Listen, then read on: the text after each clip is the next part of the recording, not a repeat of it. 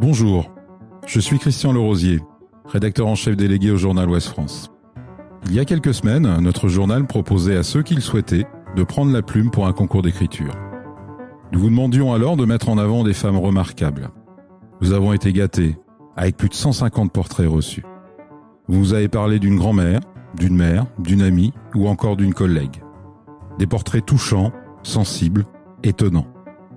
On s'est dit que ces vies méconnues méritaient de sortir de l'ombre et d'être entendues. Dans quelques instants, vous allez écouter le portrait de l'une d'elles, lu par une ou un des collègues de la rédaction. Bonne écoute. À la rencontre de Lucie Daoufars. Lucie Daoufars est connue sous le nom de Lucky. Ce surnom, elle le doit à Annie Baumel, de la maison Hermès, et à ses premiers pas en haute couture. Elle est née le 14 juillet 1922 à Saint-Maudé, petit hameau de la commune de Guiscriff, en Morbihan. À 5 ans, Lucie, la dernière d'une fratrie de 7 enfants, est confiée à sa tante, le cou chevelou, boulangère à Guiscriff. Ses parents s'établissent eux à Coltainville, où le père trouve du travail dans une grande ferme de la Beauce.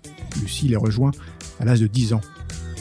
Lucky n'a que 41 ans quand un cancer l'emporte le 16 juillet 1963. 5000 personnes assisteront à ses obsèques.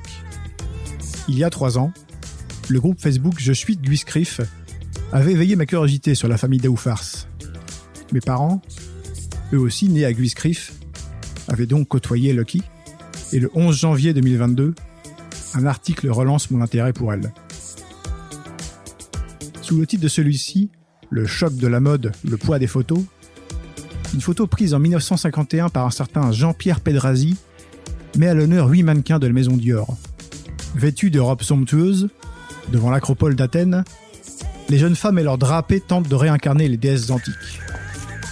Une femme retient mon attention, sa robe s'appelle Australie. Cette femme, c'est Lucky. La robe se distingue des autres robes par son envol en rose fuchsia qu'amplifie le nœud qui enveloppe la poitrine.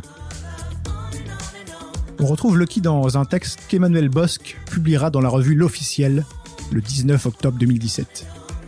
Intitulé Qui étaient les muses de Christian Dior? Le texte s'intéresse aux relations que le créateur entretenait avec ses mannequins, celles qu'il appelait des fées, ses mannequins fétiches, ses muses éternelles. On peut y lire Lucky, avec sa silhouette à la Modigliani et son visage anguleux, cette bretonne aux yeux en amande dégageait un air de princesse lointaine. Elle fut l'un des mannequins les plus courtisés des années 50. Lucky, c'est la couture mise en spectacle. D'une robe, elle peut faire à son gré une comédie ou un drame. Elle ne porte pas une robe, elle la joue, s'amusait même le maître. Dans le studio et plus encore à la cabine, Christian Dior exprimait son affection envers ses filles et louait avec ferveur les qualités de Lucky. Lucky avait le don d'habiller les modèles, disait-il même. C'est Wikipédia qui m'apportera d'autres informations sur Lucky. La mystérieuse Lucky s'affiche sur internet avec le tout Paris, avec la reine Elisabeth, Louise Saint-Laurent, jusqu'aux obsèques de Christian Dior. Publié avec la mention le mannequin préféré du couturier, la photo de Lucky en pleurs va émouvoir le tout Paris. Néanmoins, pas à pas, j'avance à travers un véritable tsunami qui bouscule mes certitudes. De la jeune femme des grands magazines émerge une autre femme, Lucky, la présidente d'une mutuelle dédiée aux mannequins. Un jour, une journaliste, Anna Ristori et Lucky, échangeaient sur la difficulté que rencontre la haute couture quand des accidents surviennent. Vous qui êtes journaliste, vous estimez-vous assez protégé par la sécurité sociale? Parce que nous, les mannequins, nous n'avons rien. Alors Diane, c'est à vous de la créer. Voilà comment Lucie Daoufars est devenue présidente fondatrice de la mutuelle des mannequins, la présidente Lucky. De fil en aiguille, cette mutuelle devint un lieu de rencontre et d'échange dans le monde fermé de la haute couture. Il n'en faudra pas plus pour déclencher une plainte à la requête du ministère du Travail. Jouer les intermédiaires est interdit. Le 24 septembre 1954 a lieu le procès de Lucky. L'infraction est établie, mais le président du tribunal déclare Je tiens à vous féliciter pour l'œuvre d'entraide et de solidarité que vous avez réalisée. Il est suivi par un tonnerre d'applaudissements. Un immense talent, une immense obstination. Deufars signifie deux visages en breton.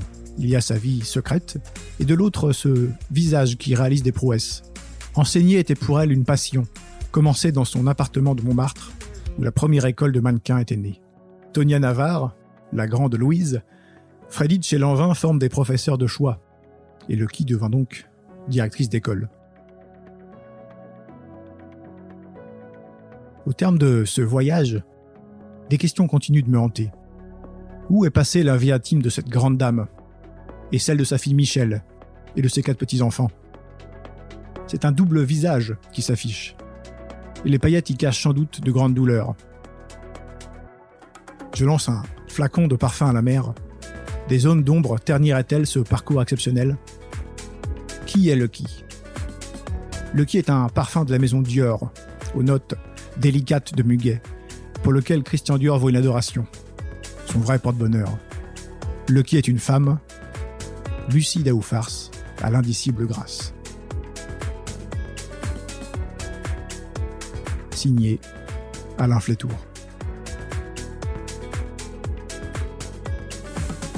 Elle mérite d'être dans le journal. Elle mérite d'être dans le journal.